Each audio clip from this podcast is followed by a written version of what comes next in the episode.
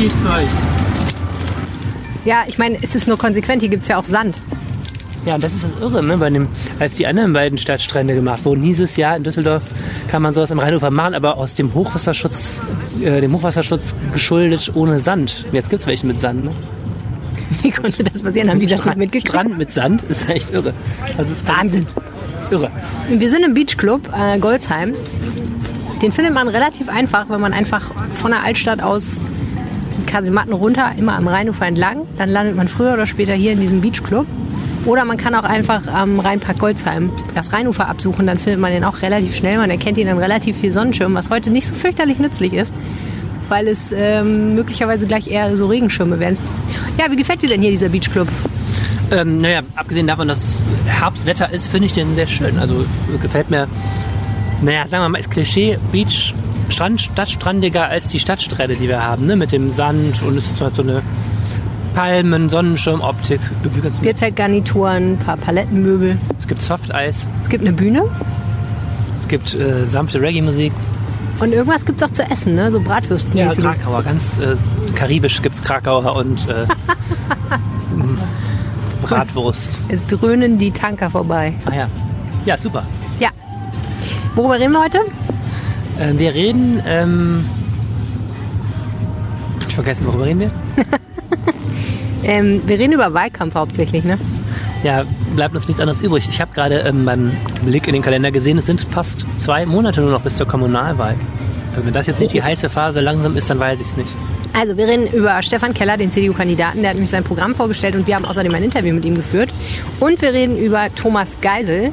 Äh, offenbar ist es wieder Zeit für Hitler-Vergleiche, in diesem Fall für Viktor Orban-Vergleiche. Den hat nämlich ein, ein CDU-Politiker aus Düsseldorf angestrengt im Zusammenhang mit Thomas Geisel. Die ganze unrühmliche Geschichte und was dahinter steckt, erzählt Arne gleich. Und wir reden über Hanf. Hanf. Hanf. Hanf. N. Äh, wo es zugleich äh, einen Laden zu gibt, wo man Hanfprodukte kaufen kann und ein Verbot dieser Hanfprodukte, wenn ich das alles richtig verstanden habe. Aber du weißt es besser als ich. Es ist kompliziert, aber ich war bei da und habe mir das angeguckt und mich mit der Besitzerin unterhalten und ich versuche es so gut es geht zu erklären. Meine Damen und Herren, schön, dass ihr zuhört. Mein Name ist Helene Pawlitzki und ich sitze im Beach Club mit Annelieb. Ihr hört Folge 112 dieses Podcasts, nachdem wir letzte Woche zum zweiten Mal Folge 110 dieses Podcasts gehört haben. Und der Rhein steht bei 2,11 Meter. Rheinpegel. Der Düsseldorf-Podcast der Rheinischen Post. Wie immer freuen wir uns sehr, dass ihr zuhört und uns eure Zeit schenkt. Ähm, wenn ihr uns was sagen möchtet, dann könnt ihr das ganz einfach tun unter rheinpegel.rheinische-post.de oder ihr könnt uns auf den Anrufbeantworter sprechen. Die Nummer ist 0211 976 34164. Das hat übrigens auch diese Woche wieder der Wetterstruxi getan, was wir ganz toll finden. Der spricht uns ja immer mal den Wetterbericht speziell für Düsseldorf für dieses Wochenende auf. Den hört ihr dann ganz am Ende dieser Folge. So, Arne, schmeckt der Milchkaffee hier am Strand in Winterjacke mehr oder weniger? Ich kann nicht klagen, danke. Ich äh, hätte dir sagen sollen, dass es auch äh, Heißgetränke gibt. Ich habe dir jetzt eine Apfelschorle mitgebracht, das ist schlimm. unfreundlich. Nein, ist nicht unfreundlich. Ich hole gleich noch. Ich habe eine Apfelschorle bestellt. Bei dir. Aber Ist nicht, nicht unfreundlich. ahnen, dass es auch Heißgetränke gibt. Nee, aber das, damit hätte ich wirklich nicht gerechnet. Also da hinten, ich habe nur diesen Kühlschränke gesehen. Aber ist ja alles gut. Dann weiß ich ja, nächstes Mal bestelle ich entweder was mit hartem Alkohol oder was heißes. Guter Plan. Falls wir wieder bei diesen Temperaturen in den Beachclub gehen. Beachclub auch, ne? Man hört sich auch direkt so an, als würde man weiße Schlüppchenschuhe tragen. Ja, total. Beachclub ist echt, äh, ich bleib bei Stadtstrand, das klingt irgendwie urbaner als Beachclub. Ja, aber das ist die Verwechslungsgefahr sehr groß. Stadtstrand ist ja ohne Sand. Aber Beachclub klingt so nach äh, Familienhotel und heute Abend sehen wir uns im Beachclub oder so, ne? ja, so oder anders. Anyway, ähm, wollen wir vielleicht mal anfangen mit. Womit willst du anfangen? Willst du lieber mit der CDU oder der SPD anfangen? Mir völlig egal. Ähm, ich, wir kommen an Stefan Keller heute aus vieler Hinsicht nicht vorbei. Äh, Wir können äh, gerne mit Stefan Keller anfangen. Let's do it. Okay. Zu einem Zeitpunkt heute Morgen, als ich noch etwas businessmäßig unterwegs war, saß ich nicht in einem Beachclub, sondern äh, bei der, in der CDU-Landesgeschäftsstelle. Dort hat nämlich Stefan Keller zusammen mit den Größen der örtlichen CDU-Verbands und der örtlichen Stadtratsfraktion der CDU ähm, die ersten Eckpunkte seines Wahlprogramms vorgestellt. Und das war interessant. Ein großer Ja, großer Aufschlag, ähm, auch deshalb interessant, weil natürlich Stefan Keller der heraus, aussichtsreichste Herausforderer des Amtsinhabers Thomas Geisel ist. Das kann man, glaube ich, bei sagen, wenn man bedenkt, dass die CDU hier bei der letzten Ratswahl die stärkste Kraft war und natürlich bundesweit auch momentan ähm, gute Ergebnisse hat. Also insofern schon sehr interessant, was der Mann so vorhat. Ja, kann ich mir vorstellen. Ich habe mir mal seine, in, seine Website angeschaut in Vorbereitung auf unser Interview mit ihm, was wir gestern geführt haben und was am nächsten Dienstag dann erscheint. Und ich habe da relativ viele Ideen, so was mal werden sollte, gesehen, aber nicht so fürchterlich viele Maßnahmen, wie man denn das erreichen kann. Also ist natürlich schön, wenn man sagt, ähm, irgendwie es ist, ne, die Stadt die Hand, für, für, die Handwerker tun und mit denen gemeinsame Lösungen suchen, damit sie gut in Düsseldorf arbeiten können. Aber wie diese gemeinsamen Lösungen aussehen, das wurde mir da noch nicht so klar. Und jetzt bin ich gespannt, ob er bei dieser Vorstellung jetzt ein paar mehr konkrete Sachen gesagt hat. Ja, das ähm, muss man aber auch verstehen, warum das so ist. Das hat mit zwei Dingen zu tun. Erstens hat äh, die CDU gerade auch erst ihr Kommunalwahlprogramm äh, vorgelegt bei diesem Termin heute Morgen. Das heißt, er muss sich auch mit der Partei abstimmen. Die müssen ja ungefähr dasselbe fordern, möglichst.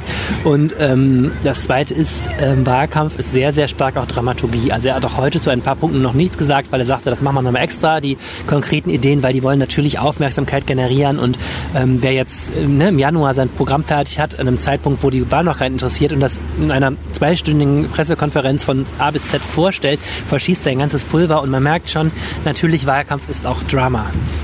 Drama Baby. Wobei man sagen muss, Stefan Keller an sich jetzt nicht unbedingt der Mann, den man mit dem Wort Drama verbinden würde jetzt im persönlichen Gespräch, oder? Ähm, ich fand, das war gestern ein super, super interessantes Gespräch, das wir geführt haben. Das, was also nächsten Dienstag erscheinen wird mit Stefan Keller, weil ich den von den Kandidaten am wenigsten kenne. Er war zwar mal in Düsseldorf tätig, aber eben noch nicht in so einer exponierten Funktion, dass man solche Fragen gestellt hätte, auch zu seiner Person, wie wir das gestern getan haben. Und ähm, ich, ja, ich fand, das war ein sehr, sehr interessantes und facettenreiches Gespräch, muss ich sagen. Ja, ähm, ich fand ja schon interessant bei dieser Podiumsdiskussion bei den Jungs, dass er eine Art hat, ähm, relativ zurückhaltend zu sein, an manchen Stellen dann doch aber etwas konfrontativer zu werden, aber immer so eher so Elder Statesman-mäßig, oder? Also es ist nie so mega aggressiv, aber er sagt doch an vielen Stellen sehr deutlich, wenn er anderer Ansicht ist. Das hat man auch an vielen Stellen im Gespräch gehört. Da kann ich mal einen Ton gerade einspielen.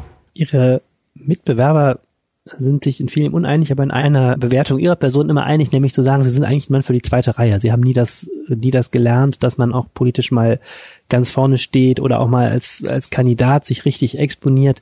Ähm, halten Sie das für eine Schwäche, dass Ihnen das fehlt? Ich halte das mit Verlaub für totalen Blödsinn.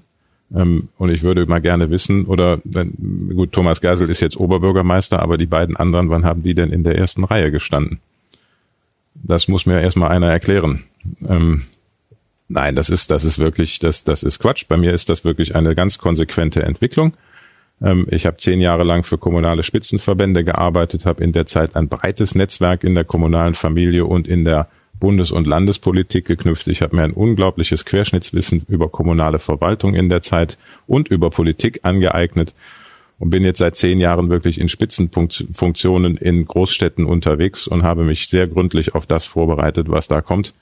Und ich glaube, der ein oder andere, der das im Februar gesagt hat, hat auch irgendwie in unseren ersten öffentlichen Aufeinandertreffen gemerkt, dass ähm, das vielleicht eine Fehleinschätzung ist. Na gut, was hat er denn jetzt heute gesagt? Also, ich sag gleich noch was zu den ersten ähm, konkreten Projekten. Ähm, was ich ganz interessant fand, er hat äh, ganz strukturierter Jurist, der ist ähm, sein Wahlprogramm in fünf Themengebiete und drei Leitworte eingeteilt. Ähm, ich fange mal mit den drei Leitworten an. Die waren intelligent, gemeinsam und klimaneutral. Und letzteres, äh, letzteres war nicht das Interessanteste von den dreien, weil ähm, er hat ganz klar gesagt, er bekennt sich zu den ähm, ehrgeizigen Zielen von Düsseldorf beim Klimaschutz. Haben wir in dem Podcast schon häufig darüber geredet.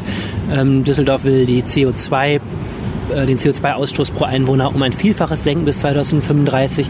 Das wird harte Einschnitte bedeuten bei Themen wie Wirtschaften, Wohnen, Mobilität. Und er hat ganz klar gesagt, er steht dafür, er das für total sinnvoll. Der Klimawandel muss bekämpft werden, äh, der, der, Teil, den man noch bremsen kann. Und das wird eine, ein Pfeiler eben auch sein, wenn, wenn wir ein CDU-B haben. Und das ist etwas, das vor ein paar Jahren, glaube ich, so selbstverständlich noch nicht gewesen wäre. Ja, ich vor allen Dingen erinnere mich, also ehrlicherweise, ich weiß nicht mehr, du weißt es wahrscheinlich noch, ne? War es die CDU oder die FDP, die mal um mal um mal, als es um dieses Klimanotstandsthema äh, ging, betont hat, dass es ja vollkommen richtig ist, was für den Klimaschutz zu tun, aber ein Klimanotstand Deutschland, der dann bedeutet, dass man alle Entscheidungen dem Klimaschutz unterordnet, auf keinen Fall geht, weil man sich dann viele Dinge verbaut. Nee, das, äh, war, das war ein bisschen, also ich habe es ein bisschen anders in Erinnerung. Die FDP hat das Wort Klimanotstand abgelehnt, weil die Notstand zu viel fand. Und ähm, das andere ist, ähm, es gab eine Forderung der Grünen, bei jeder städtischen Entscheidung auszurechnen, was sie fürs Klima bedeutet. Und das ging in anderen bürokratischen ein bisschen weit. Ich glaube, das war das, was du da in Erinnerung hast. Weil die gesagt haben, also so, wir wollen jetzt nicht, dass wir ähm, Leute einstellen müssen, die jetzt bei Entscheidungen, die völlig nebensächlich dafür sind, immer ausrechnen müssen. Und es wäre ein bürokratisches Monster gewesen. Ich glaube, so war die Argumentation, wenn ich mich recht erinnere. Naja, jedenfalls, der Stefan Keller hat ganz deutlich gesagt, äh, Klimaschutz. Er hat übrigens gesagt, dass er natürlich jetzt nicht dem grünen Zeitgeist geschuldet, sondern ein US-CDU-Thema. Ähm, er hat das begründet mit der Bewahrung der Schöpfung, äh, christliches Thema. Und auch da äh, kann man, zu, kann man den Klimaschutz sozusagen argumentativ mit äh, unterfüttern. Fand ich spannend. Äh, der zweite Leitbegriff ist intelligent. Das passt in vieler Hinsicht. Erstens, weil Stefan Keller unzweifelhaft ein intelligenter Mensch ist. Er ein Doktor, ist Richter und... Ähm, Sind die anderen natürlich eigentlich auch. Ich habe ja nicht gesagt, dass er der einzige intelligente Mensch ist, aber ich fand gestern so, äh, auch bei unserem Gespräch, man kriegt ihn in so juristischen Fragen. Du hast ihn ja zum Beispiel zu der Straßenordnung befragt, also Umgang mit Wohnungslosen und so. Man kriegt ihn ja, er ist da fachlich schon in vielen sehr, sehr tief drin. Und er hat das Wort intelligent an vielen Stellen eben benutzt, ähm, vor allen Dingen bei dem Thema, was er zu seinem machen will, nämlich die Verkehrspolitik. Er war ja hier auch mal Verkehrsdezernent und er sagt, Umweltspur sei eine brachiale Lösung. Er will auch eine Verkehrswende, aber intelligente Lösung. Er ist jetzt auch nicht so super konkret geworden. Er hat äh, darauf hingewiesen, dass in der Tat das Radhauptnetz, also die Grundidee, wie man den Radverkehr ausbauen könnte, noch unter seiner Führung entstanden ist, als er noch Verkehrsdezernent war, unter Thomas Geisel. Und er sagt, es sei ein Trauerspiel, dass so wenig Radwege gebaut sind. Er will das viel besser managen, äh, auch den ÖPNV ausbauen und sagt vor allem, es liegen Fördergelder ohne Ende auf der Straße und die muss Düsseldorf kriegen. Und zugleich will er das Auto nicht verteufeln, alternative Antriebsarten fördern, also Wasserstoff äh, in erster Linie und auch eine intelligente Verkehrssteuerung. Ähm, so, also viel konkreter ist das nicht geworden, aber da ist das Thema intelligent. Intelligent heißt in dem Fall aber intelligent wie in schlau und nicht smart wie in digital. Nee, nee, schon auch, also schon auch smart. Digitalisierung ist ein großes Thema bei ihm auch. Er will auch solche es gibt jetzt ja solche irren Sachen wie Sensoren an Mülleimern, dass die Mülleimer funken, ob sie schon voll sind oder Parklücken, die funken, ob sie frei sind. Da, sowas findet er super. Er will Düsseldorf zur 5G-Hauptstadt machen durch einen, auch wieder einen intelligenten Ausbau ähm, und so. Also es ist so, er, sagt, im Grund, im Großen und Ganzen kann man sagen, bei diesen Sachen ist er jetzt von den Zielen nicht weit weg von Geisel, aber behauptet eben, er könne das alles intelligenter managen. So, Na dann. Jetzt noch der dritte Punkt, warum ich intelligent bei Stefan Keller interessant finde. Intelligent ist auch so ein bisschen seine Schwachstelle. Stefan Keller hat von Anfang an immer so ein bisschen den Ruch, dass er ein Verwaltungsbeamter ist und niemand, der jetzt, sagen wir mal, die den Unterhaltungsgrad hat jetzt einer, ich sage zum Beispiel mal Frau Strack-Zimmermann, die ja auch jemand ist, die sehr gerne die Reden im Plenum und gerne dann auch mal ausgebucht wird und Jubel von den eigenen Leuten. So dieses parlamentarische Spiel, das ist ja überhaupt nicht seins. Also Keller ist das erste Mal, dass er überhaupt sich auf eine Position von in einer Wahl von Wahlberechtigten wählen lassen will. Als Dezernent wird man ja gewählt vom Stadtrat. Also das ist mehr so ein verwaltungsinterner Posten. Und äh, naja, ich glaube schon auch, dass die CDU ähm, versucht gerade ihn zu positionieren, dass er nicht nur intelligent ist, sondern äh, ich, ich sag dir, ich sag, also wenn man zwischen den Zeilen liest, äh, versteht man, dass sie doch ein bisschen eine Sorge haben. Thomas Jatzombeck, der CDU-Kreisvorsitzende, äh, war zugeschaltet. Der war nicht selber da, weil der heute über den Kohleausstieg abstimmen musste in Berlin und der sagte, ich habe es mir aufgeschrieben, ähm, Stefan Keller sei jemand, der auch lachen und Leute begeistern kann. Ähm, denn man wolle nicht nur den Kopf, sondern auch die Herzen der Menschen ansprechen. Und wenn man das jetzt mal so ne, ich, ich, hatte schon das Gefühl, daraus sprach auch die äh, sprach auch so ein bisschen die Sorge, dass er ein bisschen zu intelligent für die breite Masse sein konnte. Also das fand ich sehr spannend, aber das ist so sein Profil. Ah, interessant, ne? Weil auch wenn man sich überlegt, so dieses leutselige Element, ne? Das ähm, ja, das, das, das ist natürlich offensichtlich in Düsseldorf auch ganz wichtig so. Und Aber das ist ja bei jeder Personenwahl. Das ist ja die ganz, ganz große ja. Frage. Was ist, da, was ist das Kriterium, was die meisten Menschen am Schluss haben? Sagen die, boah, super, der hat ja eine total klasse Idee, der will 5G schnell ausbauen? Oder sagen die, oh ja, äh, der sah auf den Wahlfotos aber irgendwie sympathisch aus und der andere sah so verkrampft aus oder so. Ne? Das ist ja, und das, das ist ja bekanntermaßen eine praktische Wissenschaft für sich und äh, echt sehr schwer zu sagen. Ne? Naja, ich glaube, wenn es jetzt ein Thema gäbe, ne, ähm, wenn wir immer noch in demselben Klima wären wie im vergangenen Sommer, wo es wahnsinnig heiß und trocken war und alle Angst hatten, dass es wirklich jetzt die Apokalypse kommt und der Klimawandel wirklich da ist und so und Fridays for Future gerade angefangen hätte und das ganze Momentum da gewesen wäre, dann würde vielleicht ähm, das eine Thema und die Haltung dazu alles bestimmen. Und wenn es dann eine Polarisierung gäbe, was es ja tatsächlich nicht gibt, also wenn jetzt einer sagen würde, ich bin total dafür und ich bin total dagegen, dann ähm, wäre das vielleicht der ausschlaggebende Faktor. Aber ich glaube, so ein Thema haben wir im Moment nicht unbedingt. Ich habe auch noch mal kurz sich gedacht, stell dir vor, diese ganze Rheinbadräumung wäre jetzt. Das sind Themen, die können einen Wahlkampf natürlich drehen. Ne? Kann auch immer noch passieren. Ähm, aber ja, sonst ist es wahrscheinlich einfach eine Mischung. Ne? Das eine ist, man sieht den auf dem Wahlplakat, man hört den vielleicht mal irgendwo im Radio reden, ähm, man erlebt den vielleicht auch mal irgendwo persönlich. Dann ist es natürlich eine Frage von, ich würde niemals FDP, CDU hier die Partei ja. einsetzen wählen oder SPD, ist ja egal. Und ich glaube aber auch, ähm, gerade in Düsseldorf spielt das halt doch schon eine Rolle, dass du so in bestimmte Veranstaltungen reingehst. Wobei eine interessante Frage ist, wie das dieses Jahr ist, denn die Veranstaltungen, wo ich jetzt normalerweise gesagt hätte, ne, also Schützenabend auf der Rheinkirmes und so eine Sachen, das gibt's ja alles gar nicht. Also ähm, da, da ja, das ist das findet andere. alles in der Form nicht statt. Das ist das andere, was bei Stefan Keller so interessant ist. Der ist ja erst Ende Januar bekannt gegeben worden, seine Kandidatur. Ähm, das hat er auch selber so spät gewählt, weil er eben als Stadtdirektor in Köln tätig war. Dann war der Plan, dass er das ganze Frühjahr so durch die Festzelte tingelt, Karneval, dies und das. Dann kam aber Corona. Ne, Keller hat den, Stefan Keller hat den Krisenstab in Köln geleitet und hat da natürlich einen Fulltime-Job gehabt. Zugleich hätte er auch hier nirgendwo hingehen können. Ist ja alles weg, äh, weggebrochen. Das heißt, äh, er, wie auch übrigens die anderen Herausforderer von Thomas Geisel, müssen jetzt in den nächsten Wochen ganz schön trommeln. Und zwar auch irgendwo virtuell trommeln. Noch, es ist ja immer noch nicht das öffentliche Leben wieder da, was es vorher war. Stell dir mal alleine die Reinkommens vor mit ihren ganzen Empfängen und Abenden und so weiter. Das ist natürlich das äh, Schaulaufen des Sommers normalerweise ja immer gesellschaftlich, die Reinkommens. Und ähm, das wird eine riesen Herausforderung. Die müssen jetzt richtig, richtig, äh, richtig, richtig äh, Lärm machen, die Kandidaten, um noch irgendwie bei den Leuten vorzukommen. Denn es werden viele Leute Brief wählen. Das heißt, es ist schon deutlich vor dem Wahltermin äh, werden schon erste Weichen gestellt. Also ich nehme aber mit von dem, was du gesagt hast, inhaltlich. Erstens Klimaschutz, jawohl, ja danke, sagt Stefan Keller. Und zweitens Verkehrswende, aber bitte intelligent. Ja, dann äh, ganz wichtiges Thema, was er auch noch besetzen will, ist Sicherheit. Auch das war ja ein Thema, wo er im Düsseldorfer Rathaus mal mehr mal als Dezernent zuständig war. Er will die Zahl der OSD-Kräfte, also der Ordnungs- und Servicedienst des Ordnungsamts, will er verdoppeln fast, 150 äh, Stellen da schaffen und sagt, ähm, er will ähm, so wörtlich Vertrauen in die Stadt und auch den Staat zurückgewinnen. Er meint, wir haben ja eine Rasa- und Posa-Szene, wir haben Belästigungen in der Altstadt und er hat da so richtig die Sicherheitskarte ähm, gespielt und sagt, also da muss äh, Düsseldorf erheblich mehr Härte zeigen. Also auch Bodycams will er, er will intelligente Kameraüberwachung. Ähm, und da können wir mal einen Ton einspielen aus unserem Gespräch gerade noch. Ich weiß, dass Kriminalitätsstatistik manchmal eine andere Sprache spricht, aber ich glaube, wer sozusagen nachts um zwölf in der Altstadt unterwegs ist, weiß, dass wir einen Ordnungsdienst brauchen. Der weiß auch, dass wir eine starke Polizeipräsenz in der Stadt brauchen. Und ich finde, die Stadt muss hier ihre eigenen Hausaufgaben machen. Äh, wir sind auch darauf angewiesen, dass die Landespolizei uns hilft, aber dann müssen wir auch unseren Teil dazu beitragen, dass nicht nur die Altstadt, sondern die Stadt insgesamt sicher ist. Bei aller Konzentration auf die Innenstadt und die Altstadt dürfen die Stadtteile nicht zu kurz kommen. Es kann nicht sein, dass jemand aus Kaiserswerth oder Garat äh, oder Wersten in der Leitzentrale des Ordnungsdienstes anruft und zu hören bekommt, dass die Lärmbeschwerde nicht bearbeitet werden kann, weil kein Personal ist. Das ist etwas, was die Menschen frustriert. Und da müssen wir gegensteuern und das geht nur, indem wir da personell aufstocken. Ich weiß, dass das schwierig ist, aber wir sollten alle Anstrengungen unternehmen, das zu tun. Es ist der OSD natürlich nicht dafür da, um Kriminalität zu bekämpfen oder Sicherheit äh, herzustellen, sondern um Ordnung, wie der Name schon sagt, herzustellen. Also Lärmbeschwerde ja, aber Prügelei auflösen oder irgend sowas, dafür ist er ja eigentlich gar nicht da. Das ist richtig. Das S in OSD steht nicht für Sicherheit, sondern für Service. Das ist der Ordnungs- und Servicedienst. Ähm, aber trotzdem dient er im weitesten Sinne der Sicherheit in der Stadt. Äh, harte Kriminalitätsbekämpfung, da haben Sie völlig recht, ist Aufgabe der Polizei. Das ist auch gut so. Äh, es muss hier eine klare Abgrenzung geben, aber äh, vieles, was am Ende auch in harte Kriminalität ausartet, ist durchaus im Vorfeld irgendwie vom OSD zu ahnden.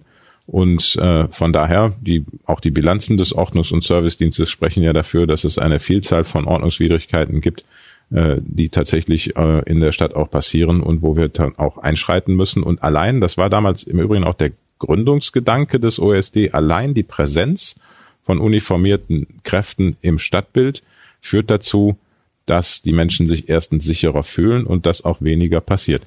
Okay, aber ist er damit dann jetzt ein klassischer Law and Order Kandidat auch nicht so richtig, ne? Aber schon am ehesten noch in, von den von den vieren. Also dieses Thema Sicherheit versuchen CDU und FDP zu besetzen. Also ähm, Frau Strack-Zimmermann und die FDP sind da ja auch ähm, auch momentan dabei, immer eine klarere Kante zu fordern, weil auch der Amtsinhaber da eine, ein bisschen eine offene Flanke hat. Geisel gilt ist überhaupt keiner, der, der so da mit markigen Sprüchen für Law and Order auf, auffällt, ist überhaupt nicht sein, sein Typ und das ist schon auch ein Versuch, sich dagegen ihn zu positionieren, würde ich sagen. Was unterscheidet denn dann FDP und CDU in diesem Fall?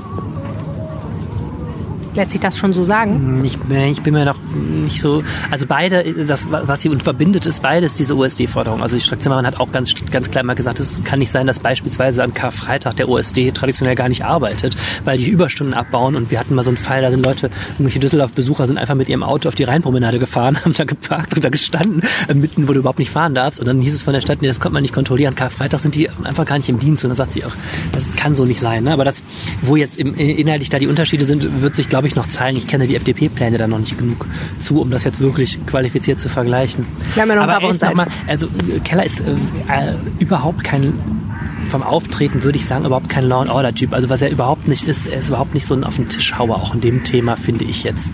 Ähm, das ist, er ist insgesamt ähm, vom Typ ähm, sehr besonnen, würde ich jetzt mal so sagen. Ne? Gilt auch für das Verkehrsthema. Ne? Er ist selber Radfahrer und aber hat auch nichts gegen Autoverkehr, ist schon jemand, der so eher von den Positionen ausgleicht. Überhaupt niemand, der nach vorne geht jetzt im Wahlkampf und hier so richtig jetzt ähm, mal die rechte, rechte Flanke besetzen will oder so überhaupt nicht. Wäre, wär, wäre bei der CDU in Düsseldorf auch sehr, sehr unklug im Übrigen. Ne? Ähm, das kommt in Großstädten nicht an und ist auch für Keller nicht, ist Keller nicht der Typ für. Ja. Sollen wir mal über Thomas Geisel reden jetzt? Ja, gerne. Das war ja wahrscheinlich auch nicht so die schönste Woche in seinem Leben, wobei ich glaube, er ist Kummer gewöhnt. Ähm, aber diese Woche haben ihn einige Menschen nochmal heftig wegen dieses Pop-Up-Radwegs verhauen. Wir haben ja bei unserer letzten Folge am Freitag mussten wir noch hinten sozusagen ein Update dran kleben, das du dankenswerterweise mir noch geschickt hast, weil es den eben, nachdem wir aufgezeichnet hatten, diesen Unfall gab. Und der hat natürlich das Klima dann nochmal ganz gehörig gedreht und seitdem hat sich, vielleicht fangen wir mit dem Pop-Up-Radweg an, da nochmal einiges auch inhaltlich getan. Ja, also wie gesagt, ein Wahlkampf sucht sich Themen und ein Thema, was äh, begeistert alle genommen haben, war dieser Pop-Up-Radweg eigentlich nur wirklich nichts, woran äh, das Wohl von Düsseldorf jetzt hängt, wenn es um ein einzelnes Projekt geht, aber etwas, wo man sehr, sehr viel natürlich durchdebattieren und exerzieren kann. Thema Verkehrswende, Thema Management ähm, und Thema Krisenbewältigung. Wir sagen noch mal ganz kurz, Sizilienallee, da ist also ein kurzer sitzen, ne? Weg abgesteckt worden sozusagen. Im Grunde von der, von der, wenn du von der Altstadt kommst und fährst an der Oberkasseler Stra Brücke vorbei, danach beginnt eben dieser Weg, wo eine Autospur und dann später zwei Autospuren für abgetrennt sind und der geht bis zur Messe. Ich mach irgendwann mal einen Zusammenschnitt. Du machst das so gut immer, diese Beschreibung, ne? Wenn du von der ich mach mal, genau, ich mache irgendwann mal einen Zusammenschnitt von all diesen Beschreibungen. Wenn du, wenn du von der da kommst und nach da fährst, dann ist doch da diese so und so Spur. Weißt du, wo die Renate ihren Friseur ja. Okay, ja, gut, genau. Also jedenfalls da ist eine extra Pop-Up-Spur abgesteckt worden. Kein richtiger Radweg, sondern mehr so ein temporäres Projekt. Und wie sich herausstellt, äh, sind da weder die Radfahrer noch die Autofahrer noch die Anwohner noch irgendjemand anders so richtig mit glücklich. Und nun hat es am Freitagabend eben diesen Unfall gegeben. Und seitdem hat es erstens den Hinweis gegeben, dass da nochmal kräftig nachgebessert wird, was wir ja mehr oder weniger schon wussten. Und zweitens mit, wollte das Ministerium, habe ich gelesen, nee. da mal hören, was Phase ist. Also der Radweg ist gebaut worden ähm, und es ist im Grunde allen schon ziemlich klar gewesen, nach der Eröffnung auch den Politikern, äh, das war wirklich eine Fehlplanung. Also nicht die Politiker, seine Idee war super, aber die Umsetzung durch die Stadtverwaltung war nix. Und die Anwohner protestieren hier. Es gibt eine Online-Petition, weil die sagen, es ist viel zu gefährlich und so. Und Geisel hatte schon vorher der letzten Woche angekündigt, dass das ganze Ding überarbeitet wird. Die haben jetzt den Radweg wieder auf beide Seiten der Straße gelegt und nicht auf einer Seite zwei Spuren weggemacht, weil das einfach chaotisch war. Und dann ist etwas passiert am Freitag, was irrerweise ein Anwohner uns genau so als Warnung gesagt hatte. Ein Paketdienst hat auf der linken der beiden Fahrspuren, äh, Quatsch, der, der linken Spur gehalten. Eigentlich gibt es da zwei Fahrspuren in die Richtung, jetzt aber nur noch eine. Und einer, der dahinter war, war vielleicht überrascht, weil er so schnell gebremst hatte, wollte auf die andere Spur ziehen, wusste nicht, dass da jetzt da durch den Radweg der Gegenverkehr ist und dann gab es einen Frontalzusammenstoß. Ist nicht viel passiert offensichtlich, aber es war eben genau so ein Szenario. Und man hat Geisel am Abend auch noch ähm, eine Pressemitteilung geschickt, hat gesagt, ja, er, er wisse um die erheblichen Sicherheitsbedenken gegen den, den Radweg, das habe er ja auch schon gesagt, deswegen wird er jetzt auch umgestaltet. Mhm. Hat halt gesagt, naja, also seht ihr, ich habe es doch auch schon gesagt. Bei Geisel muss man auch fairerweise sagen, von Anfang an auch nicht der glühende Verfechter dieses Projektes war. Das ist eben aus der SPD-Fraktion von den Grünen gekommen und er hat so ein bisschen so eine ja, er, er muss das natürlich als OB umsetzen, aber hat es auch etwas, ist schon etwas distanziert gewesen. Es war jetzt nicht so, dass man sagen kann, es war das Geisel Herzensprojekt, aber wie das so ist, äh, wenn man OB ist, ist man alles schuld. Und ich habe die Woche eine Kolumne geschrieben, habe ich darüber geschrieben, alle gegen einen. Und das ist so die Stimmung im Wahlkampf. Alle, alle Mitbewerber haben natürlich die Gelegenheit genutzt, jetzt einmal Geisel äh, ins Stammbuch zu diktieren, was sie alles besser gemacht hätten. Und er ist schon sehr unter Druck. Und äh, natürlich arbeiten sich alle an ihm ab. Das ist etwas Ungewöhnliches, dass die CDU das als Opposition tut, ist klar. Ähm, wir haben ein Stadtratsbündnis aus SPD, Grünen und FDP, das bei dem es sehr, sehr geknirscht hat im letzten Jahr. Und es, äh, Grüne und FDP haben ja beide selber auch OB-Kandidaten aufgestellt und haben im Wahlkampf auch die Strategie, den OB wirklich als Totalausfall dastehen zu haben, zu lassen und sagen, wir haben mit der SPD gut zusammengearbeitet, aber mit dem war ja nichts zu erreichen. Mhm. Und das heißt also auch die ja, politischen Partner im Stadtrat äh, überbieten sich im Geiselbashing das heißt, der kriegt schon einiges ab. Und dieser Pop-Up-Radweg, ähm, äh, das ist offensichtlich, ist natürlich auch ein gefundenes Fressen. Das ist natürlich echt doof, äh, kurz vor einer Wahl ein Projekt so in Sand zu setzen, wie auch immer da jetzt schuld ist. Aber jetzt ist ja, ich weiß nicht, wie oft da jetzt eine Umgestaltung angekündigt wurde und so weiter. Es ist wirklich, du kannst live zusehen, wie Verkehrsplaner am lebenden Objekt versuchen, irgendwie einen Radweg zu retten. Das kann man echt besser managen. Also das macht man, bevor der das erste Mal gebaut wird und nicht, man lässt den eine Woche laufen, sagt dann, mein Gott, ist der unsicher. So funktioniert natürlich keine gelungene Verkehrsplanung. Auf jeden Fall hat ja das Verkehrsministerium jetzt auch nochmal gesagt, wir würden uns ganz gerne mal angucken, was das alles da, was da los ist und wie diese Unfälle passiert sind. Da habe ich mich tatsächlich auch gefragt, ich meine, das Verkehrsministerium ist ja jetzt nicht SPD geführt, das heißt äh, nicht unbedingt die politischen Freunde vom Düsseldorfer Oberbürgermeister? Keine Ahnung, ist sowas politisch also, oder ist das einfach Standard? Also ich habe so gelesen, das, schon, das klang mir schon politischer Stand, eigentlich nur, dass das Verkehrsministerium sich berichten lässt. Was heißt das jetzt? Also der Verkehrsminister ist CDU-Mann, Henrik Wüst. Thomas, kommst du mal bitte? Ja, und so und in so einem Ministerium kann sich natürlich über alles berichten lassen. Ähm, erstmal, ich, also ich fand, das war erstmal so eine Nichtmeldung. Die lassen sich halt berichten, okay. Aber die haben jetzt auch nicht gesagt, wir haben äh, Berichte gekriegt und sind zu dem Ergebnis gekommen, es ist der letzte Schmuh, sondern es ist erstmal, da wird, ich habe das Gefühl, da wird nichts mehr rauskommen. Ähm, frag mich nochmal in vier Wochen. Aber ja, ich wollte es einfach nochmal Ich hatte eher das Gefühl, das ist ein bisschen, das ist jetzt irgendwie ein bisschen Wahlkampf. Okay, so, und jetzt kommen wir zu den Hitler-Orban-Vergleichen. Hitler-Vergleiche gab es nicht, muss man direkt sagen. Nein, also es ist so, was, ist, was passiert ist, ist die Woche, äh, Thomas Geiser hat was gemacht, ähm, das kann man jetzt in verschiedener Hinsicht bewerten, ob das klug oder nicht klug war. Ähm, nicht nur die Rheinische Post hat auf diesem Radweg rumgemäkelt, sondern auch der Express, die Boulevardzeitung und der Express hat eine ganz ordentliche eine ordentliche Chronik-Abrechnung äh, mit diesem Radweg geschrieben. Die Überschrift war, glaube ich, äh, befreit die Prachtstraße aus der Geiselhaft oder irgendwie sowas und hat so richtig vom Leder gezogen. Also eigentlich nochmal zusammengefasst die ganzen Kritikpunkte, aber mit so einem richtig suffisanten Boulevardton.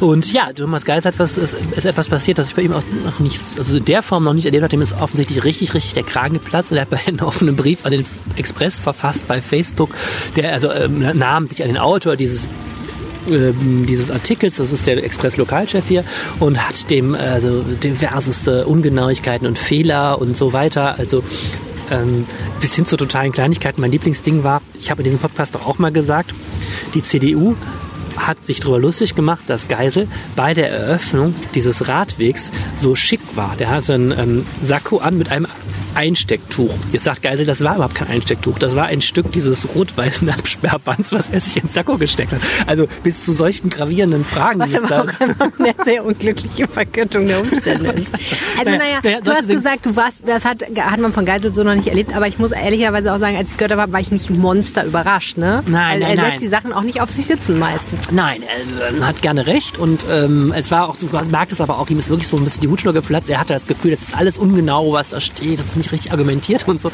Und das ähm, gipfelte dann in zwei Conclusio, dieser Brief. Die eine war, ähm, ähm, ich finde es schade, dass sie sich oder schlecht, dass sie sich für eine Kampagne ihrer Parteifreunde einspannen lassen. Da muss ich gleich noch was zu sagen. Und dann das letzte war dann irgendwie, dieser Artikel ist keine Empfehlung für die Düsseldorfer Express oder sowas. Und es war so rums. So. Der Express hat das jetzt, ist heute, glaube ich, im Kiosk hat er auch gekontert, hat jetzt irgendwie mit der Überschrift Brief vom OB, haben die jetzt also auch nochmal Stellung genommen. Ich glaube, die werden das äh, verkraften können und finden das wahrscheinlich, freuen sich wahrscheinlich auch nicht so schlecht, dass der Geisel da so öffentlich mit ihnen jetzt den Disput sucht. Naja, es gab also bei Facebook also eine riesen Kommentarschlacht darunter. Das ist, äh, Geisel hat das veröffentlicht über die äh, offizielle Facebook-Seite Oberbürgermeister Thomas Geisel und die üblichen Verdächtigen aus dem Stadtrat, SPD und CDU, haben sich teilweise drunter gefunden, aber auch fremde Menschen, die Dinge zum Thema, zu Geisels Ziel oder auch zu ganz anderen Sachen, die sie immer schon bei dem OB sagen wollten, darunter kommentiert haben. Unter anderem hat dann äh, der Autor dieses Textes darunter kommentiert, er wollte mal darauf hinweisen, dass er überhaupt gar kein CDU-Mitglied ist. Also Geisel hat das, das scheint, das hat nicht gestimmt. Also Geisel hat sich dafür entschuldigt. Das finde ich schon sehr, sehr übel. Also wenn man jemand öffentlich einem Journalisten eine Parteimitgliedschaft vorwirft, in dem Zusammenhang, sie haben sich da einspannen lassen von ihrer Partei und er ist gar nicht in der Partei, ehrlich gesagt, hm. Also sollte schon stimmen. Sollte dann schon stimmen. So, und der CDU-Chef Thomas Jatzomberg hat eben auch untergeschrieben, in der Tat, ich bestätige, äh, der ist kein, der Journalist ist kein Parteimitglied.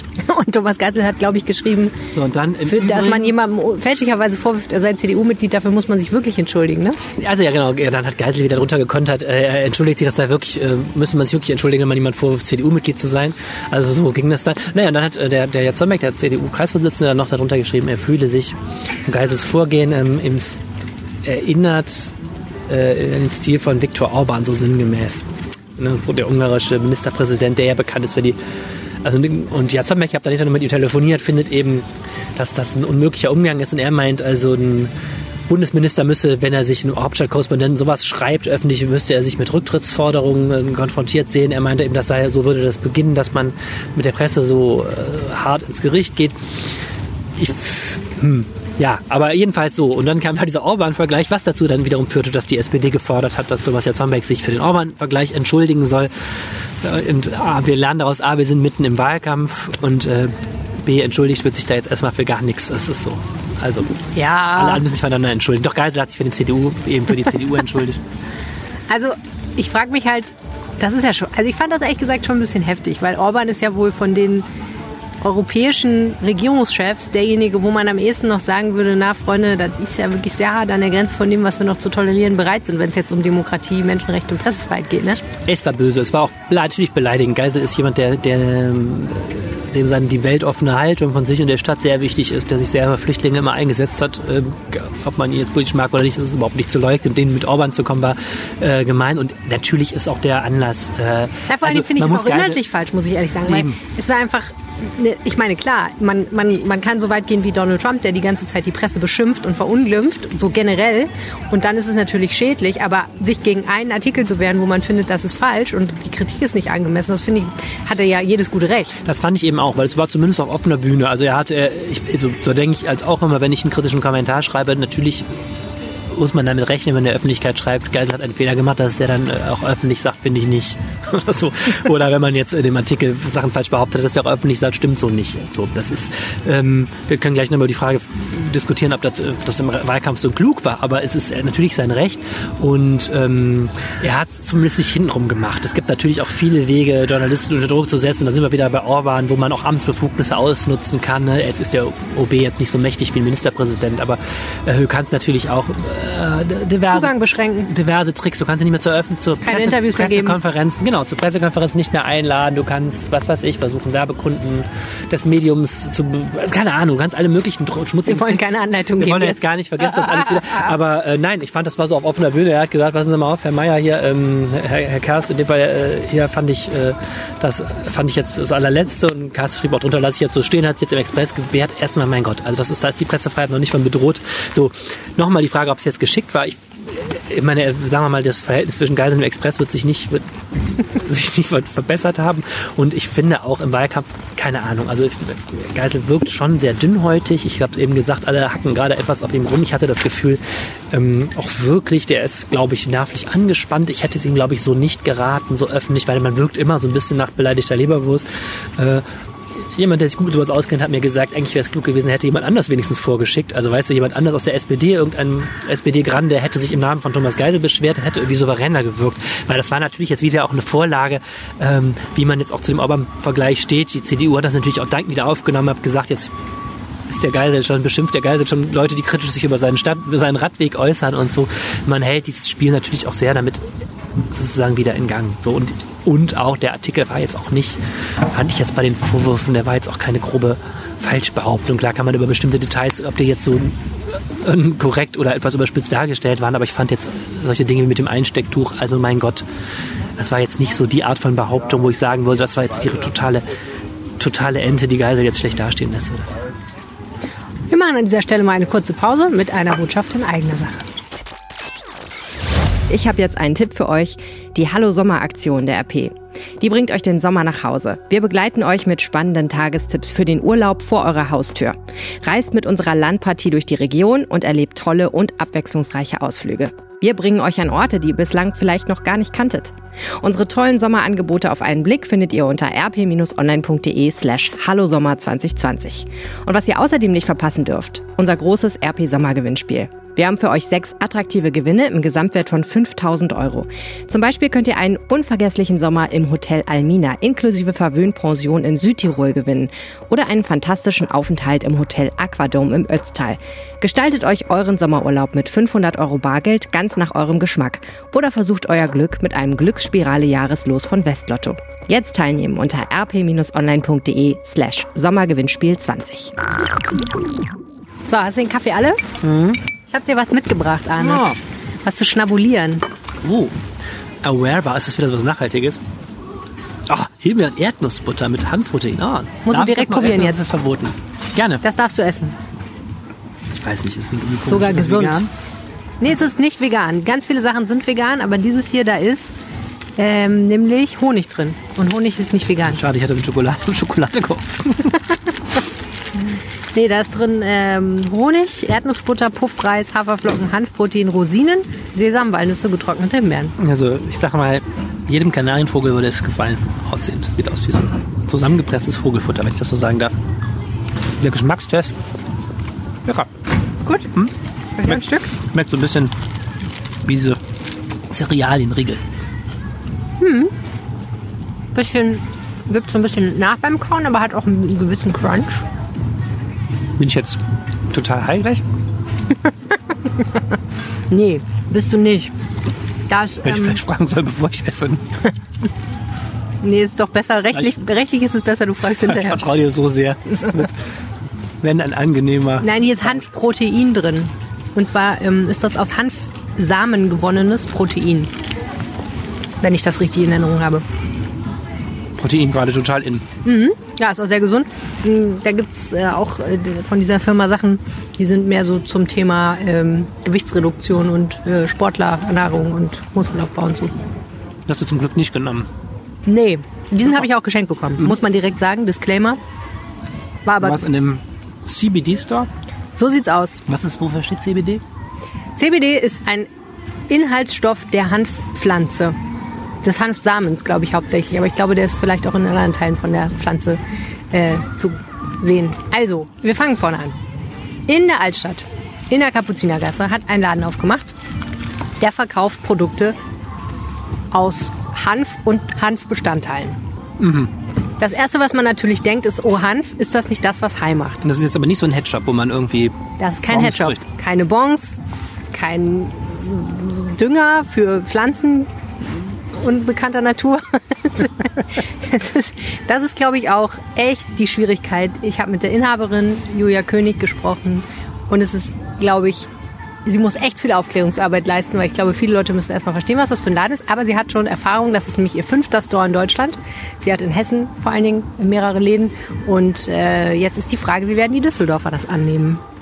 Happiness steht ja für Hemp und Happiness. Ja. Und Hemp, weiß man ja, ist Hanf. Ähm, erklär doch mal genau, was Hanf für ein Produkt ist. Ähm, für mich selbst ist Hanf ein ganz, ganz wichtiges Produkt, weil ich eine Hormonerkrankung habe und das für mich, es ist kein Heilmittel, um Gottes Willen. Also wir kommen nicht um die Medizin drumherum, aber es ist einfach eine gesunde Alternative zu ganz, ganz vielen Produkten. Gerade weil auch die Menschheit mehr darauf achtet, sich gesund zu ernähren, ein bisschen ausgewogener zu ernähren, bewusster zu ernähren. Und dabei spielt Hanf eine ganz große Rolle aufgrund einfach der Vitamine, der Ballaststoffe, die da drin sind.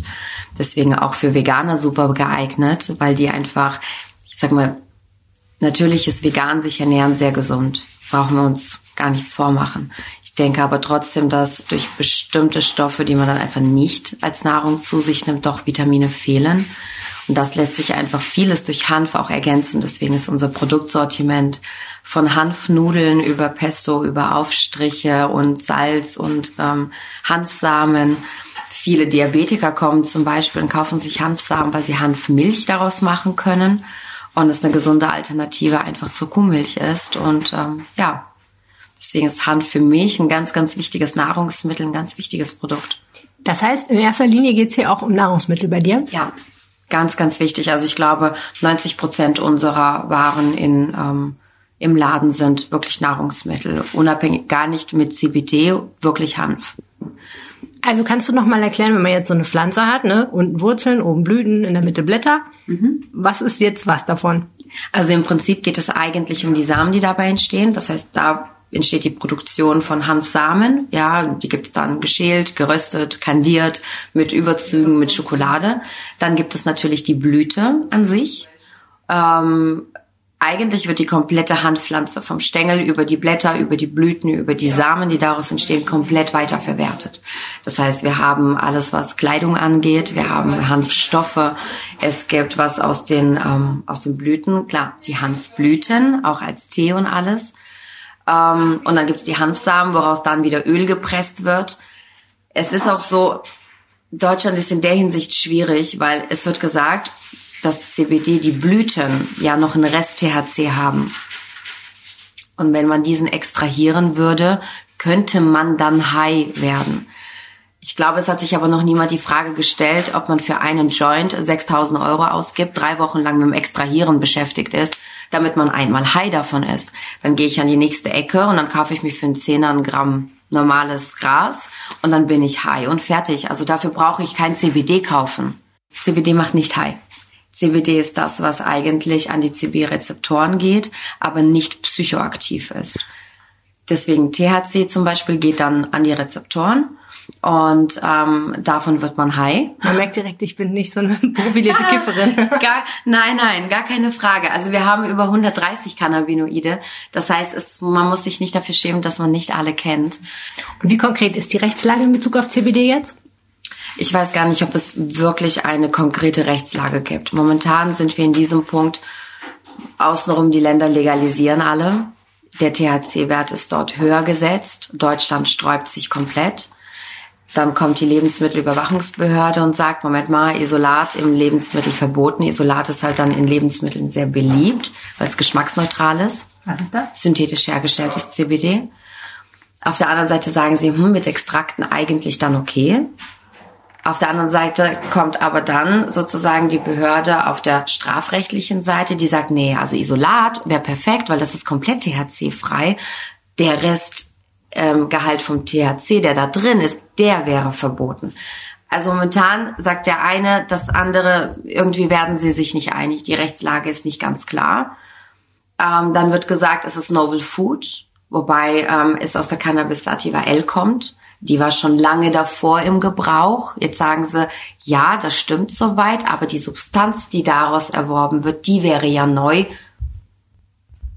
Also es ist ja, super kompliziert. Es ist super kompliziert und es haben sich, wir waren auf einer Messe in Wien und da waren drei Rechtsanwälte und die hatten dort stundenlang irgendwelche Vorträge gehalten. Die Quintessenz nach drei Stunden, nachdem sich Rechtsanwälte unterhalten hatten, war, die Rechtslage ist nicht klar. Okay, Moment mal. Isolat, Novel Food, what? Ich war ehrlich gesagt an diesem Punkt im Interview ein kleines bisschen überfordert. Schon allein deswegen, weil ich erstmal mit diesen ganzen Abkürzungen klarkommen musste. Also CBD macht nicht High, THC macht High. Okay. Hier ist der Grund, warum Julia König vielleicht ein bisschen besorgt klingt. Die Stadt Köln hat vor kurzem bekannt gegeben, dass CBD-haltige Lebensmittel ab sofort nicht mehr verkauft werden dürfen. Und Düsseldorf hat bestätigt, es demnächst ähnlich halten zu wollen. Aber warum und was bedeutet das genau? Zum Glück habe ich eine Kollegin, die schon länger über diesen ganzen Themenkomplex Hanfprodukte berichtet, die Reporterin Susanne Hamann.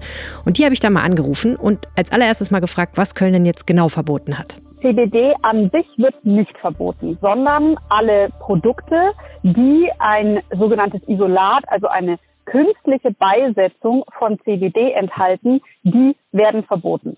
Das heißt eben zum Beispiel ein Kaugummi enthält ja nicht selbstverständlich CBD, also darf er auch nicht mehr angeboten werden ähm, oder auch Kekse oder so. Alles, wo das zugesetzt wird in künstlicher Form. Diese Produkte dürfen nicht mehr angeboten werden. Die müssen jetzt einer Prüfung unterzogen werden und erst wenn die okay geht, dann dürfen die wieder auf den Markt. Produkte aber, die natürliches CBD enthalten, die dürfen weiterhin angeboten werden, allerdings nicht als Lebensmittel. Das bedeutet, wenn ich jetzt zum Beispiel ein natürliches CBD-Öl anbiete und ich sage, ähm, Leute, das ist total lecker, ihr könnt euch das unter die Zunge packen und dann seid ihr entspannt, dann habe ich ein Problem, dann darf ich es nicht anbieten. Wenn es aber Öle sind, die man zum Beispiel wie so ein Lavendelöl auf das ähm, Kopfkissen tropfen kann, dann wiederum ist es in Ordnung. Diese Produkte dürfen auch weiterhin angeboten werden. Verstehe. Also Kosmetika und solche Sachen kein Problem, aber alles, was man essen soll, nicht mehr. Ganz genau. Das hat auch zu ganz viel Diskussion geführt in Köln, als sie das rausgebracht haben. Ich habe im Zuge meiner Recherche mit mehreren CBD-Läden telefoniert und bei denen war erstmal die Aufregung ziemlich groß am Morgen, ähm, weil sie eben alle dachten, sie müssen jetzt die Türen schließen. Tatsächlich müssen sie das nicht. Sie müssen nur bestimmte Produkte aus dem Sortiment rausnehmen und da sehr genau aufpassen. Ähm, aber auch viele Konsumenten, ne, CBD ist ja was, als das auf den Markt kam, das hat sehr, sehr viele erfreut. Das hat mir auch die Handelskammer nochmal erzählt. Genaue Zahlen gibt es nicht. Aber man geht davon aus, dass der Absatz wohl äh, sehr schnell sehr hoch war. Ähm, und da waren sehr viele Konsumenten, riefen dann an und waren ganz bestürzt. Aber man muss eben genau hingucken, nur bestimmte Produkte, Kaugummi mit 18 Milligramm oder so, ähm, CBD darf jetzt nicht mehr verkauft werden. Aber warum? Ist CBD gesundheitsschädlich oder nicht sicher oder wie wird das begründet? Genau, die Begründung ist, ähm, da wird es jetzt auch nochmal kompliziert und muss man ein ganz kleines bisschen ausholen. Also erstmal, äh, das Bundesamt für Risikobewertung hat gesagt, CBD ist erstmal ungefährlich. Das vielleicht vorneweg für alle, die jetzt die Hände über den Kopf schlagen. Man muss jetzt erstmal keine Angst haben. Es ist allerdings so, dass es nach der Novel Food Verordnung und die äh, wird auf EU-Basis umgesetzt und die besagt, ähm, die hat sich sozusagen als Stichjahr das Jahr 1997 genommen und alle Lebensmittel, die vorher nicht schon so im Umkreis waren, dass man sozusagen sicher davon ausgehen konnte, dass sie in Ordnung und gesund sind, ähm, die müssten seit diesem Jahr geprüft werden. Das kann man machen, man muss es nicht machen, aber in dem Moment, wo man sagt, ah, also zum Beispiel äh, die Chiasamen sind ja sowas, äh, so, so ein Food, das ganz viele Leute auch kennen und die zum Beispiel mussten erst zugelassen werden über diese Novel Food Verordnung, weil die vorher quasi, also in Deutschland, Europa, waren die quasi nicht auf dem Markt. CBD okay. ist ähnlich. Es gab zwar schon vorher Cannabis-Produkte, ne? es gab schon hm. vorher Cannabis-Produkte, aber nicht diese künstlichen Isolate, diese speziellen Extrakte, CBD-Extrakte, die gab es vorher nicht. Und deswegen brauchen die jetzt eine Zulassung. Verstehe. Und jetzt hast du auch Düsseldorf gefragt, wie die damit umgehen wollen, ob die das ähnlich machen wollen wie Köln. Was war die Antwort? Ja, die war nicht besonders lang. Die haben vor allen Dingen geantwortet, ja, sie sehen die Sachlage genauso wie Köln und sie möchten das umsetzen, genauso wie Köln, fürs zweite Halbjahr 2020. Köln hat ja eine lange Presseerklärung ähm, äh, abgegeben, wie das genau ist und warum sie was sie sehen. Ob das bei Düsseldorf genauso ist, müssen wir noch abwarten. Also ist es wirklich mutig, jetzt einen CBD-Store in Düsseldorf zu eröffnen? Ja, zumindest äh, ist die Bandbreite dessen, was man anbieten kann, deutlich geschrumpft. Das ist schon so. Ähm, und man muss sehr genau aufpassen. Also ich glaube, es ist, man kann das so sagen. Ja, es ist mutig. Okay, vielen, vielen Dank, Susanne. Sehr gerne. Zurück zu Julia König und ihrem CBD-Store in Düsseldorf. Und wie gehst du jetzt damit um? Ähm, erstens, wir sind vom Sortiment ähm, gar nicht auf klar heißen wir der Hanf- und CBD-Store, aber wir sind gar nicht so auf CBD aus, sondern wir sind wirklich auf Hanf aus. Und ähm, da komme ich mit der rechtlichen Lage gar nicht in Berührung. Okay, cool. Wollen wir mal ein bisschen durch dein Sortiment stöbern? Ja, klar. Das okay. Ähm, ja, dann fängt es hier an. Wir haben einmal ähm, Nordic Oil. Ähm, wir haben zum Beispiel hier Cremes gegen Akne, das ist gegen Schuppenflechte, das ist gegen Neurodermitis, Dermatitis und Ekzeme. Dann haben wir das Mani zum Beispiel mit Melatonin, das ist das körpereigene Schlafhormon. Dann haben wir von Kali und Co. von Bartöl über Face Serum, über ähm, Sportsalben wir haben Shampoos und ähm, Salben generell, die sehr rückfettend sind. Das heißt zum Beispiel so den leichten Juckreiz bei Neurodermitis lindern. Ich muss kurz fragen, auf diesen ganzen Kosmetikprodukten, die jetzt hier stehen, steht überall CBD drauf. Wie wirkt denn CBD auf den Körper jetzt, wenn man ihn äußerlich anwendet? Äußerlich angewendet ist CBD einfach gegen, ähm, es hilft einfach bei der Hautregeneration gegen Falten zum Beispiel, ähm, wobei man sagen muss, jeder Körper unter, reagiert unterschiedlich. Es ist Feuchtigkeitsspenden. Es hilft einfach so kleine Hautirritationen zu beseitigen, kleine Rötungen, weil die Haut einfach schneller heilt. Dann haben wir ja von Sportlernahrung Hanfprotein sehr sehr beliebt, sehr ähm, proteinreich. die Hanfstreiche, Pestos, dann die Nudeln in verschiedener Form. Dann haben wir die Tees, also die Hanftees, haben aber auch hier dann zum Beispiel welche mit, ähm, mit Geschmack, mit ähm, ganz normale, natürliche. Wir haben mit Brombeerblättern. Ja, dann haben wir von Cannabis Gin, der einfach durch die komplette Handpflanze destilliert ist. Wir haben Champagner. Ach. Ja. Wonach schmeckt der denn? Ähm, nach Gin. Super Gin, ähm, aber da ist Timutpfeffer zum Beispiel drin, der kommt sehr dem Cannabis-Geschmack ähnlich. Und ähm, dementsprechend hast du zum Beispiel ähm, im Nachgeschmack einen Cannabis-Geschmack da drin. Interessant. Wie würdest du denn beschreiben, dass Hanf schmeckt? Die Hanfsamen schmecken sehr nussig. So ein bisschen eine Mischung zwischen, ich würde sagen, Sonnenblumen, Kernen und, und Erdnüssen. So eine Mischung. Beim Tee ist es eher wie so ein ganz leichter Mate-Tee. Also gar nicht penetrant, gar nicht so extrem, wie man sich das vorstellt. Ja, das ist so vom Sortiment von Schokolade für Tiere haben wir einiges. Aha. Das heißt von Pellets übers Öl, über den Pet Balm zum Beispiel. Tiere heißt Hunde? Tiere heißt Hunde, weil ein Restgehalt von THC drin ist. Das heißt, wir trennen uns von den Katzen. Die Katzen vertragen das nämlich gar nicht, weil einmal high, immer high. Ernsthaft? Ja, ernsthaft. Die haben Katzen. Ja, deswegen die dürfen nicht. Die kann man zum Beispiel dann, wenn es dort in die Richtung geht, dann wirklich mit Isolat arbeiten, weil das komplett THC-frei ist. Aber wieso würde man seinem Hund CBD-Pellets geben? Weil es genauso hilft, also gegen Arterienverkalkung. Es ist sehr, sehr gut für die Gelenke, es ist sehr gut fürs Fell, für den Magen-Darm-Trakt, dass das wieder einfach beim Hund funktioniert. Und ähm, der Petbalm zum Beispiel Sommer wie Winter. Im Sommer haben die Hunde einfach Probleme, weil die Straße sich sehr aufheizt. Das heißt, die haben einfach Verbrennungen auch an den Pfoten, weil es so heiß ist. Da kann man das super mit pflegen. Und im Winter ist es halt das Streusalz. Okay. Ja, vielen, vielen Dank fürs, für die Führung Sehr, und sehr ähm, ich bin gespannt, wie es anläuft. Ich hoffe gut. Da sieht es wenigstens aus wie Gras. Erzähl, beschreib mal. Weil sieht aus wie so ein kleines Plastiktütchen äh, mit so einem grünen Ballen drin und drauf steht Peanut Haze. Ja, probier mal. Ja klar, dann bin ich jetzt danach doch total steil. Dann wird es keiner gewesen sein am Schluss, wenn ich Un- Unsinn jetzt gleich schreibe in der Zeitung. Ähm, Das ist gut für deine Schreibe. das, genau das macht mir Sorgen. Das, ist das sieht auf jeden Fall wie eine Erdnuss aus, was da drin in der Mitte ist. Darf ich das essen, ja? Hm. Eine Hanfpraline. So ungefähr. So ein weißer Schokoladencrunch mit äh, Hanf dran. Hanf dran. Hanf dran. Gut, also neuer Laden, Kapuziner, das kann man sich mal angucken und ähm, ja, mal gucken, wie es weitergeht mit der politischen Lage in der, Sich- in der Richtung. Es gab ja auch mal dieses schöne Projekt, äh, dass Düsseldorf äh, Marihuana legalisieren soll. Ist aber nie dazu gekommen. Nee, das ähm, hat daran, ist daran gescheitert, dass es einfach schlicht und ergreifend keine Bundes... Ähm, die hatten gehofft, dass der Bund so ein Pilotprojekt ermöglicht. Das haben sie dann nicht. Und danach ist das irgendwie so... Es hat keiner offiziell gesagt, dass es gestorben ist. Es wurde eine lange Prüfung veranlasst, deren Ergebnis nie wieder vorgestellt wurde. Es ist so still eingeschläfert, glaube ich, worden, wenn ich mich recht erinnere. Das war ein, ja, stimmt, das war ein großes Projekt des Ampelbündnisses, was jetzt sich also zu, zum Ende neigt. Interessant. Muss man nochmal nachfragen, ob das nochmal eine. Jo, Und jetzt noch das Düsseldorf-Wetter vom Wetterstruxi. Am Mittwoch gab es Dauerregen, am Donnerstag Schauerwetter. Was erwartet uns nun am Wochenende? Denn so richtig hochsommerlich fühlt sich das aktuell nicht an. Es hat eher so einen gewissen, naja, sagen wir mal, April-Touch. Aber ähm, am Wochenende wird jetzt zumindest wieder ein bisschen wärmer werden. Aber das schauen wir uns jetzt in Ruhe im Detail an. Am Freitag werden die Wolken relativ kompakt sein. Die werden im Tagesverlauf aber mehr und mehr Lücken bekommen, sodass an, in der zweiten Tageshälfte vermehrt die Sonne rauskommen wird. Die Temperaturen sind noch etwas gedämpfter, reichen maximal 20 Grad.